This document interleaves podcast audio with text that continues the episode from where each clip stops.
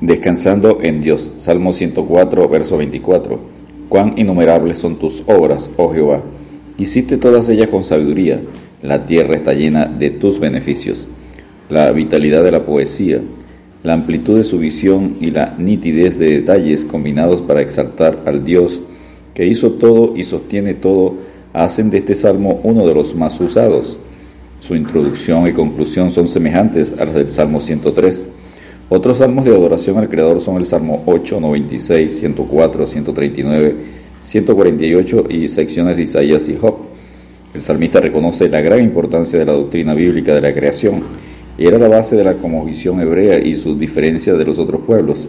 Igualmente hoy día una cosmovisión bíblica basada en la enseñanza de Génesis marca el gran abismo entre el humanismo y lo que es pensar cristianamente. El salmo sigue aproximadamente en su curso el orden de la creación, tal como se registra primero en Génesis 1, versículos 1 a 31, pero concluye con una alusión a los acontecimientos del fin del tiempo que se registra en Apocalipsis 20, Apocalipsis 21 y 22. Número 1, llamado a la adoración, Salmo 104, verso 1. Bendice alma mía a Jehová. Jehová Dios mío, mucho te has engrandecido, te has vestido de gloria y de magnificencia. El salmista quiere agradar a Dios. Usa un imperativo, bendice, para destacar la decisión de adorar. Adoramos a un Dios personal que se goza en la comunión con nosotros. Número 2. El espacio celestial. Salmo 104, versos 2 al 4. Estos versos se aproximan a los dos primeros días de la creación. Génesis 1, versículo 1 al 8. El que se cubre de luz como de vestidura, que extiende los cielos como una cortina. Salmo 104, verso 2 Primero Dios hizo la luz. Se viste con luz y es luz. Primero Juan 1.5. También es nuestra luz en sentido espiritual. Juan 8.12. El salmista resalta la grandeza de Dios. Él está encima de esta creación y usa los elementos de la creación, la naturaleza, todo lo que llega ahí, para cumplir sus propósitos. La Septuaginta, primera Biblia traducida del hebreo al griego, traduce el Salmo 104, verso 4, el que hace a sus mensajeros o ángeles vientos o espíritus, y sus ministros llama de fuego, usado en Hebreos 1.7. Número 3, la tierra y las aguas, Salmo 104, versos 5 al 9. Ahora estamos en el tercer día de Génesis 1, versículos 9 al 10, habla de estabilidad. El Salmo 104, verso 9, alude al relato del diluvio en Génesis 7.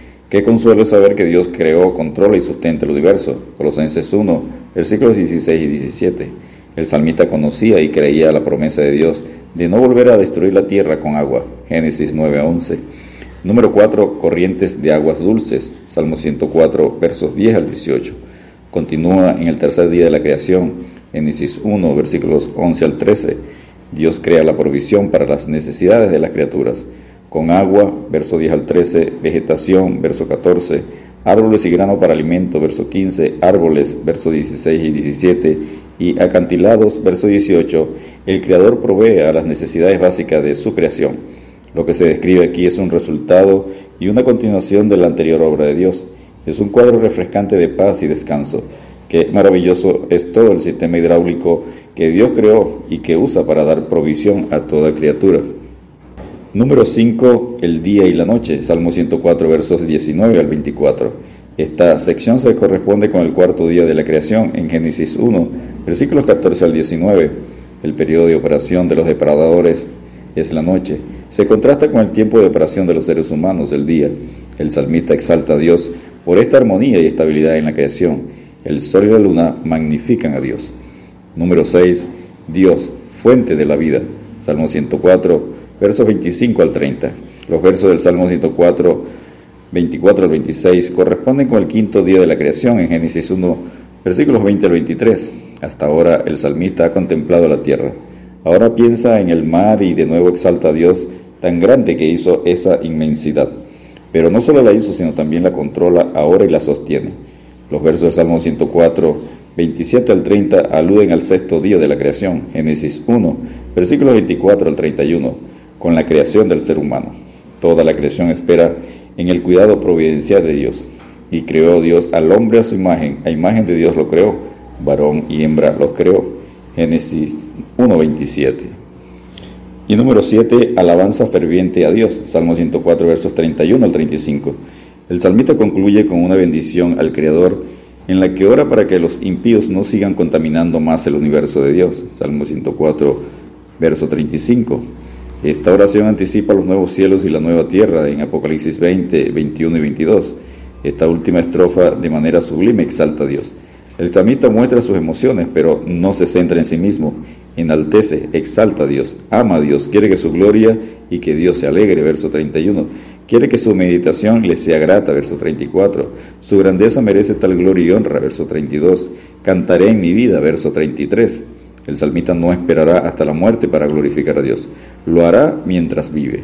Con frecuencia el creyente espera tener más tiempo para orar, adorar y servir a Dios. Si no lo hace ahora, es probable que nunca lo hará. Por eso Dios busca tales adoradores y por eso el pueblo de Dios se deleita en la adoración. El salmista termina como empezó el salmo. Bendice a Dios, le da su amor, su honra, su afecto, su tiempo, todo su ser. No puede más que gritar aleluya. Esta es la primera vez que la palabra aleluya aparece en la Biblia, en el Antiguo Testamento. Descansemos en Dios porque a Jehová cantaré en mi vida, a mi Dios cantaré salmos mientras viva. Salmo 104, verso 33. Dios te bendiga y te guarde.